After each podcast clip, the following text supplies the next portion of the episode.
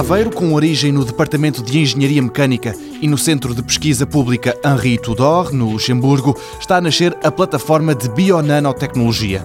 José Grácio, um dos coordenadores desta plataforma, sublinha a importância do projeto. Para realizar a investigação de ponta em nanotecnologia são necessárias condições especiais. Nós não poderemos continuar a ambicionar fazer a investigação de ponta com o mesmo nível internacional se não tivermos condições apropriadas para o efeito.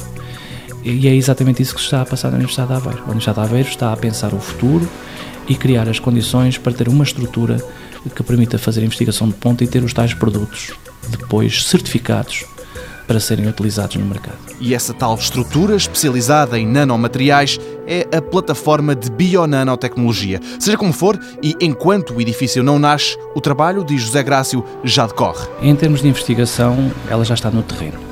Ultimamente foram dados passos significativos, tem sido feita já alguma investigação de ponta, sob a coordenação do professor José Carlos Noronha. Também aqui na Universidade de Aveiro continuam a ser dados passos nesse domínio, por isso cada um dos parceiros está a dar os passos que serão necessários uh, nesta altura para afirmar esta bioplataforma.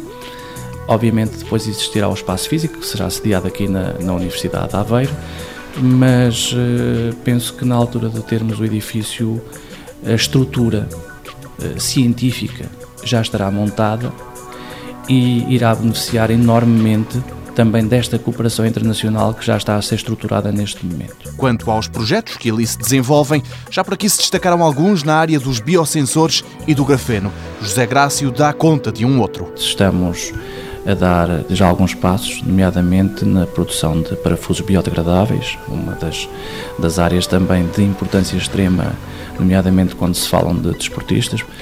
Dessa forma, eh, não é necessária a utilização dos parafusos metálicos e por isso não é necessária a remoção, porque o próprio parafuso será biodegradável e por isso perderá as suas propriedades mecânicas após algum tempo.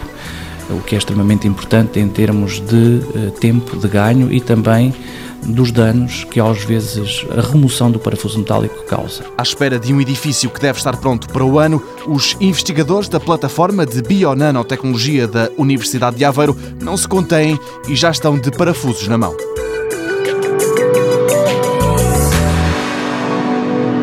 Mundo Novo, um programa do Concurso Nacional de Inovação BSTSF.